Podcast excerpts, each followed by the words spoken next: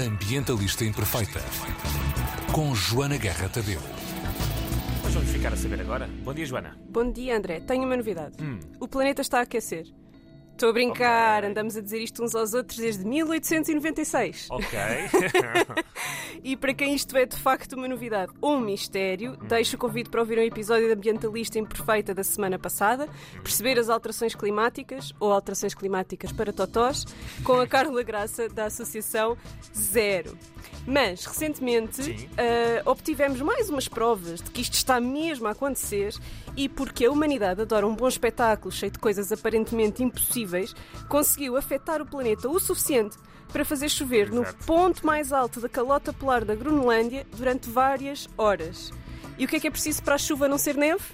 Temperaturas acima dos 0 graus centígrados. pois é. Foi a primeira vez que isto aconteceu, tanto que os cientistas locais nem tinham ferramentas para medir a precipitação. Ah, o problema é que esta chuva fez derreter neve numa área 10 vezes maior do que Portugal continental. Ok. Ok? Portanto, foi mesmo, mesmo grave. Isto nunca tinha acontecido, ah, foram as temperaturas mais altas alguma vez registadas, ah, foram 3 dias com mais 18 graus do que é a média na Groenlândia, ok? Uma vaga, Isto- uma vaga de calor na Groenlândia, portanto. Exatamente, e estamos a falar de uma altitude de 3.216 metros, portanto não é um sítio baixinho. Um bocadinho maior que o Pico e Serra da Estrela. Sim, sim, sim, sim, sim. juntos. Bem maior. sim, é mais ou menos por aí. Juntos deve dar mais ou menos o mais total. isso. Uh, por outro lado, tivemos esta onda de calor não afetou só a Groenlândia, aliás, ela está a chegar a Portugal, portanto, pessoal que tem terrenos, atenção às limpezas dos terrenos. Uhum. A Proteção Civil, já fez diversos avisos para termos cuidado com as vagas de calor. Tomem conta das vossas crianças e dos vossos velhinhos e das pessoas mais vulneráveis das, das vossas vidas, porque o calor, como vocês sabem, mata. Aliás, um estudo recente que foi publicado na revista The Lancet diz que o calor extremo mata 5 milhões de pessoas por ano. Uou. Ok? Portanto, cuidado, muito cuidado. Onde isto foi ah, muito óbvio, foi- recentemente foi na Grécia, Sim. e a comunidade científica grega teve uma ideia para tornar esta mensagem de que o planeta está a aquecer e de que há real possibilidade de irmos todos morrer. Se pensaste no Vanderdinho, bebe um shot. Agora não dá-me jeito, que ainda tenho mais duas horas e meia. Ahm, eles querem dar nomes às ondas de calor, como já se dá às tempestades. Ok. Ok? Numa tentativa Ah, ideia, de personalizar ou personificar, eu não falo grego, por isso não sei bem qual foi a palavra que eles usaram, este ah, assassino silencioso. Foi assim que eles Uhum. ok. comunicaram ah, aqui a questão. O primeiro-ministro grego afirmou no final de uma semana com mais de 600 incêndios ativos que a onda de calor transformou o país num barril de pólvora. Então, ah, eles querem batizar, estes cientistas querem batizar todos os períodos em que as temperaturas se mantenham acima dos 40 graus por mais do que uma semana. Ok. Isto já aconteceu aqui em Portugal, malta, não é? Portanto, não Sim. estamos aqui a dar nenhuma novidade. A questão é que isto mata muita gente, cria incêndios florestais gravíssimos que destroem o país e aquilo que é o património das pessoas. Portanto, também tem não só ah, problemas ao nível do bem-estar das pessoas, mas também da economia do país. Claro.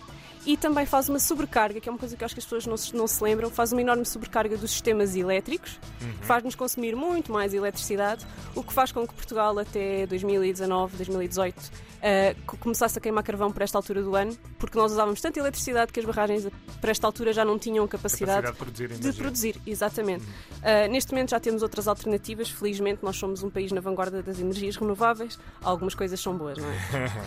Bem, mas com esta ideia de darmos nomes uh, às ondas de Só calor, eu quero saber se pergunto. o método vai ser o mesmo, não é? Não sabemos, ainda não está nada ok, definido. Isto foi uma ideia, ainda nem Ok. sequer é uma proposta política. Isto foi uma ideia que veio do Observatório Meteorológico de Atenas, Uhum. com- de um senhor que tem um nome que eu não vou arriscar pronunciar-me. Lamentavelmente, porque eu gostava muito de Não, não, não, nem o escrevi aqui que é para não Ah, ter ok, ok, tentações.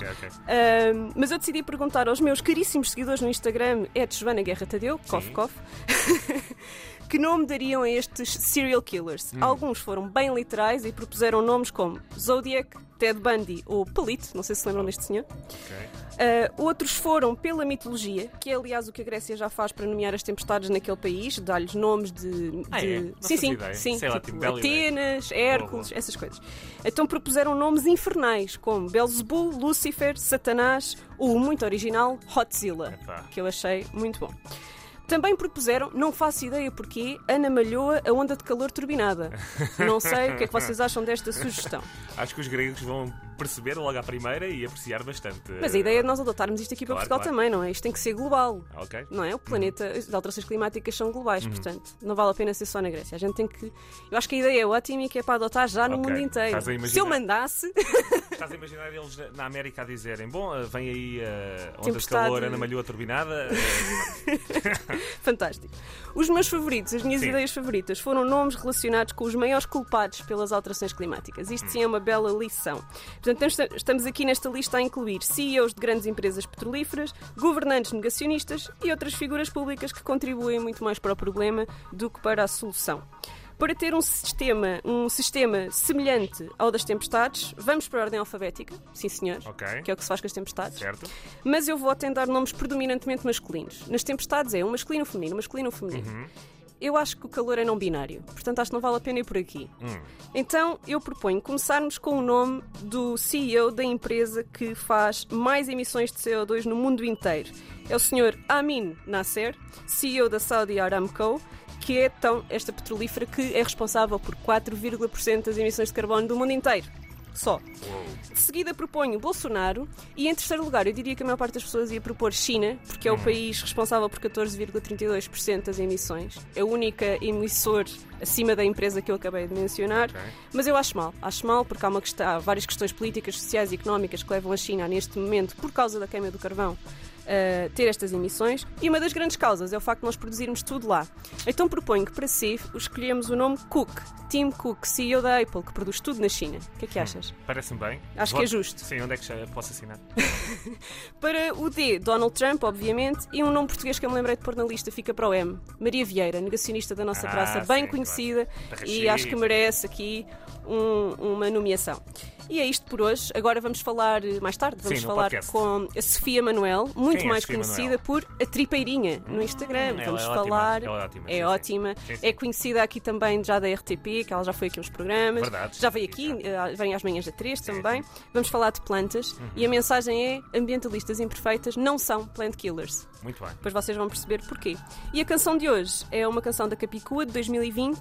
Ah, pá, para variar, é uma coisa positiva, uma Ok. coisa bonita para nos deixar inspirados e em conexão com a natureza. É verão, terça-feira, início de isso. semana. Estás a porque senão, bem. senão não dá, não É é? isso, acho bem. Todo o chão quer ser floresta. Muito bem. Joana Guerra Tadeu.